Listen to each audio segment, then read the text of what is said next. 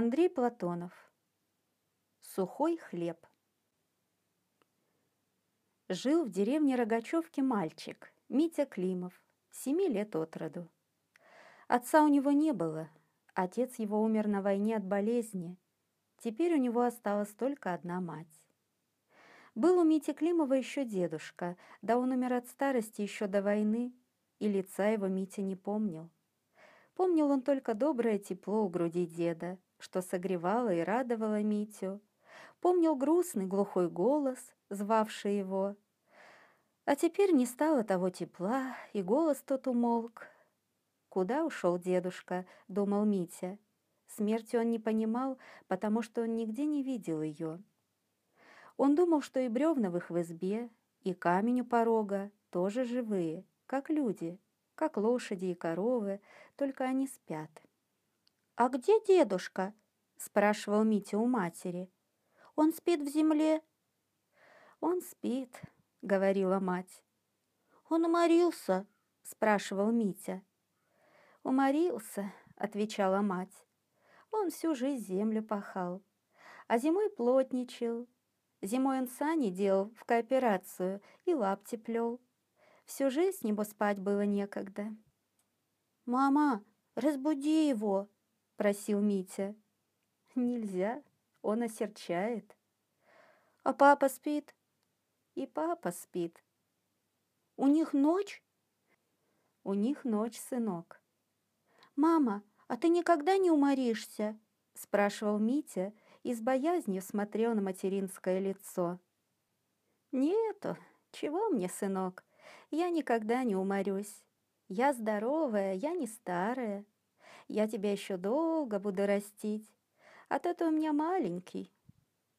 И Митя боялся, что мама его уморится, устанет работать и тоже уснет, как уснули дед и отец. Мать теперь целый день ходила по полю за плугом. Два вола волокли плуг, а мать держала ручки плуга и кричала на волов, чтоб они шли, они останавливались и не дремали. Мать была большая, сильная. Под ее руками лемех плуга выворачивал землю. Митя ходил следом за плугом и тоже покрикивал на валов, чтобы не скучать без матери. В тот год лето было сухое. Горячий ветер дул в полях с утра до вечера, и в этом ветре летели язычки черного пламени, будто ветер сдувал огонь с солнца и нес его по земле. В полдень все небо застилала мгла. Огненный зной полил землю и обращал ее в мертвый прах. А ветер подымал в вышину тот прах, и он застил солнце. На солнце можно было тогда смотреть глазами, как на луну, плывущую в тумане. Мать Мити пахала паровое поле. Митя ходил за матерью и время от времени носил воду из колодца на пашню, чтобы мать не мучилась от жажды. Он приносил каждый раз половину ведра. Мать сливала воду в бадью, что стояла на пашне. И когда набиралась полная бадья, она поила волов, чтобы они не затомились и пахали. Митя видел, как тяжко было матери, как она упиралась в плуг впереди себя, когда слабели валы.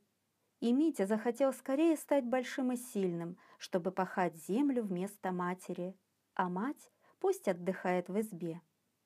Подумав так, Митя пошел домой. Мать ночью испекла хлебы и оставила их на лавке, покрыв от мух чистым рушником. Митя отрезал половину ковриги и начал есть. Есть ему не хотелось, да нужно было. Он хотел скорее вырасти большим, скорее войти в силу и пахать землю. Митя думал, что от хлеба он скорее вырастет, только надо съесть его много. И он ел хлебную мякоть и хлебную корку. Сперва он ел в охоту, а потом стал давиться от сытости. Хлеб из его рта хотел выйти обратно, а он запихивал его пальцами и терпеливо жевал. Вскоре у него рот уморился жевать, челюсти в щеках заболели от работы, и Митя захотел спать. Но спать ему не надо было. Ему надо было есть много и расти большим. Он выпил кружку воды, съел еще капустную кочерышку и опять стал есть хлеб. Доевший половину ковриги, Митя снова попил воды и стал есть печеную картошку из горшка, макая ее в соль. Картошку он съел только одну, а вторую взял в руку, макнул в соль и заснул. Вечером мать пришла с пахоты. Видит она, спит ее сын на лавке, голову положил на ковригу свежего хлеба и храпит, как большой мужик. Мать раздела Митю, осмотрела его, не искусал ли его кто. Глядит, живот у него, как барабан. Всю ночь Митя храпел, брыкался ногами и бормотал во сне. А на утро проснулся, жил весь день не евши, ничего ему не хотелось, одну только воду пил. С утра Митя ходил по деревне, потом пошел на пашню к матери и все время поглядывал на встречных и прохожих людей, не замечают ли они, что он вырос. Никто не смотрел на Митю с удивлением и не говорил ему ничего. Тогда он посмотрел на свою тень, не длиннее ли она стала. Тень его словно бы стала больше, чем вчера, однако немного, на самую малость. «Мама!» — сказал Митя. «Давай я пахать буду, мне пора». Мать ответила ему. «Обожди, придет и твоя пора пахать. А сейчас твоя пора не пришла, ты малолетний, ты маломощный еще, тебе расти, кормиться еще надо, и я тебя буду кормить». Митя осерчал на мать и на всех людей, что он меньше их. «Не хочу я кормиться!» Я тебя кормить хочу». Мать улыбнулась ему, и от нее, от матери, все стало вдруг добрым вокруг. Сопящие потные валы, серая земля, былинка, дрожащая на жарком ветру, и незнакомый старик, бредущий по меже. Огляделся Митя, и ему показалось, что отовсюду на него смотрят добрые, любящие его глаза. И вздрогнуло его сердце от радости. «Мама!» — воскликнул Митя. «А что мне надо делать? А то я тебя люблю». «А что тебе делать?» — сказала мать. «Живи, вот тебе работа. Думай о дедушке, думай об отце, обо мне думай». «А обо мне ты тоже думаешь?» «Хм, «О тебе я тоже думаю. Один ты у меня», — ответила мать. «Ой, лешие, чего стали?» — сказала она валам. «А ну, вперед! Не евши, что ли, жить будем?» В родительском дворе, где жил Митя Климов, был старый сарай. Сарай был покрыт досками, и доски стали старые от времени. По ним уже давно рос зеленый мох. А сам сарай ушел с одной стороны наполовину в землю и походил на согнувшегося старика. Темном углу того сарая лежали старые давние вещи. Туда и отец складывал, что ему было нужно. Там и дед хранил, что ему одному было дорого и никому уже не требовалось. Митя любил ходить в тот темный угол сарая старика и трогать там ненужные вещи. Он брал топор, весь изубренный, ржавый и негодный, глядел на него и думал, его дедушка в руках держал, и я держу. Он увидел там деревянную снасть, похожую на корягу, и не знал, что это такое. Мать тогда сказала Мите, это была саха, ею дедушка пахал землю. Митя нашел там еще колесо от домашней прялки и картинку, на которой был нарисован страшный старик, глядящий на облака и землю. Там же валялся кочедык, он был нужен дедушке, когда он плел лапти себе и своим детям.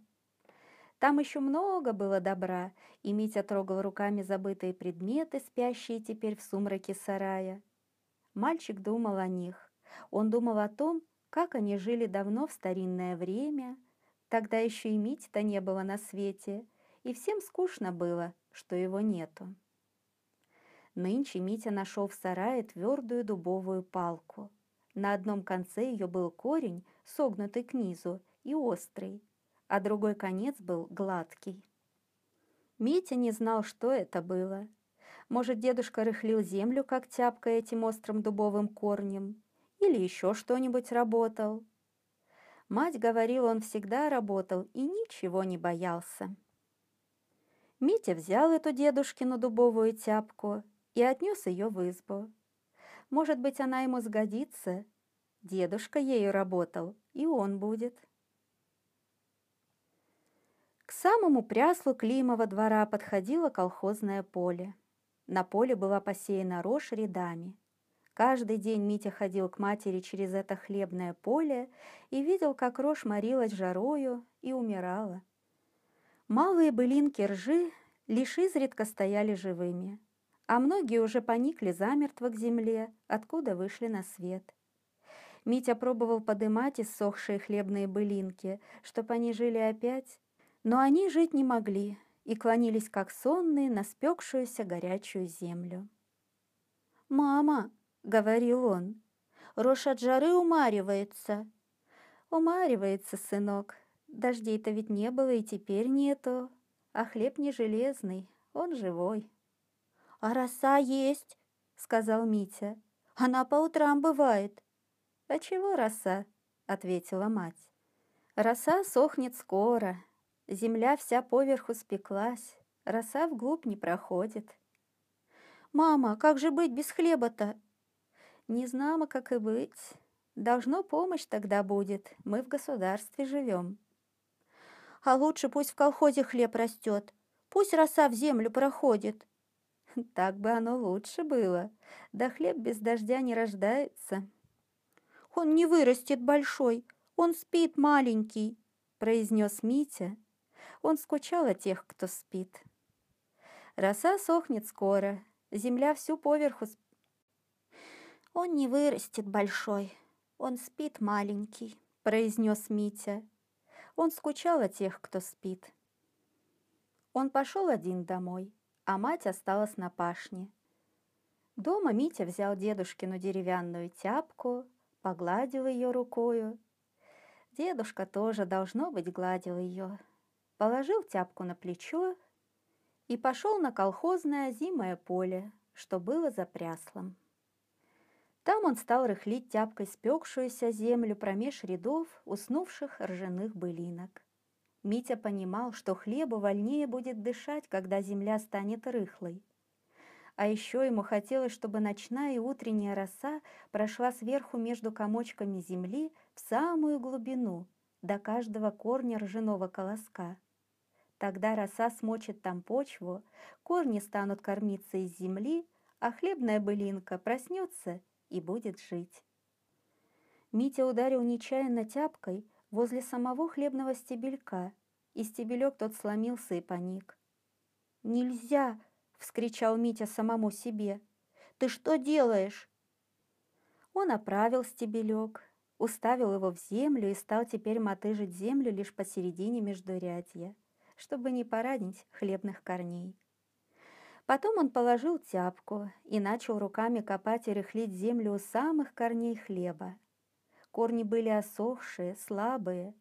Мать говорила про них, что они малодушные, и Митя осторожно ощупывал пальцами и разрыхлял почву вокруг каждого ржаного корешка, чтобы не сделать ему больно и чтобы роса напоила его. Митя работал долго, и ничего не видел, кроме земли у ослабевших, у дремлющих былинок. Он опомнился, когда его окликнули. Митя увидел учительницу. Он не ходил в школу. Мать сказала ему, что осенью отдаст его в школу. Но Митя знал учительницу. Она была на войне, и у нее осталась целой одна правая рука. Однако учительница Елена Петровна не горевала, что она калека. Она всегда была веселая, она знала всех детей на деревне и ко всем была добрая. «Митя, ты что тут копаешься?» – спросила учительница. «Хлеб пусть растет», – сказал Митя. «Я хлебу помогаю, чтобы он жил». «А как же ты помогаешь? А ну, расскажи мне, Митя, расскажи скорей, ведь сушь стоит». «Он росу будет пить», Учительница подошла к Мите и посмотрела на его работу.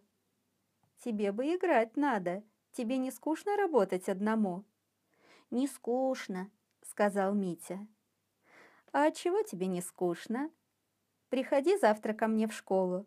Мы оттуда в лес, на экскурсию с ребятами пойдем. И ты пойдешь». Митя не знал, что сказать. Потом он вспомнил.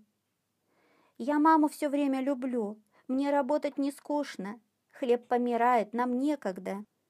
Учительница Елена Петровна наклонилась к Мите, обняла его одной рукой и прижала к себе. «Ах ты, милый мой, какое сердце у тебя! Маленькое, а большое! Знаешь что, ты тяпкой будешь мотыжить, а я пальцами у корней буду копать, а то у меня рука-то всего одна». И Митя стал мотыжить землю дедушкиной тяпкой, а учительница, присев на корточки, начала копать почву пальцами у самых хлебных корней. На другой день учительница пришла на колхозное поле не одна. С нею пришло семеро детей, учеников первого и второго классов. Митя один уже работал деревянной тяпкой. Он вышел нынче с позаранку и осмотрел все хлебные былинки, возле которых он вчера рыхлил землю. Солнце поднялось, роса уже сошла, и ветер с огнем дул по земле. Однако те ржаные колоски, что возделал Митя, нынче словно бы повеселели. «Они просыпаются!» — обрадованно сказал Митя учительнице. «Они проснутся!» «Конечно, проснутся!» — согласилась учительница. «Мы их разбудим!» Она увела учеников с собой, и Митя остался один. «Мама пашет, и я хлебу расти помогаю», — думал Митя. «У учительницы одна рука только, а то бы она тоже работала». Учительница Елена Петровна взяла в колхозе маленькие узкие тяпки и вернулась со всеми мальчиками и девочками обратно. Она показала детям, как работает Митя, как надо делать, чтобы рос сухой хлеб. Она сама стала работать одной рукой, и все дети склонились к ржаным былинкам, чтобы помочь им жить и расти.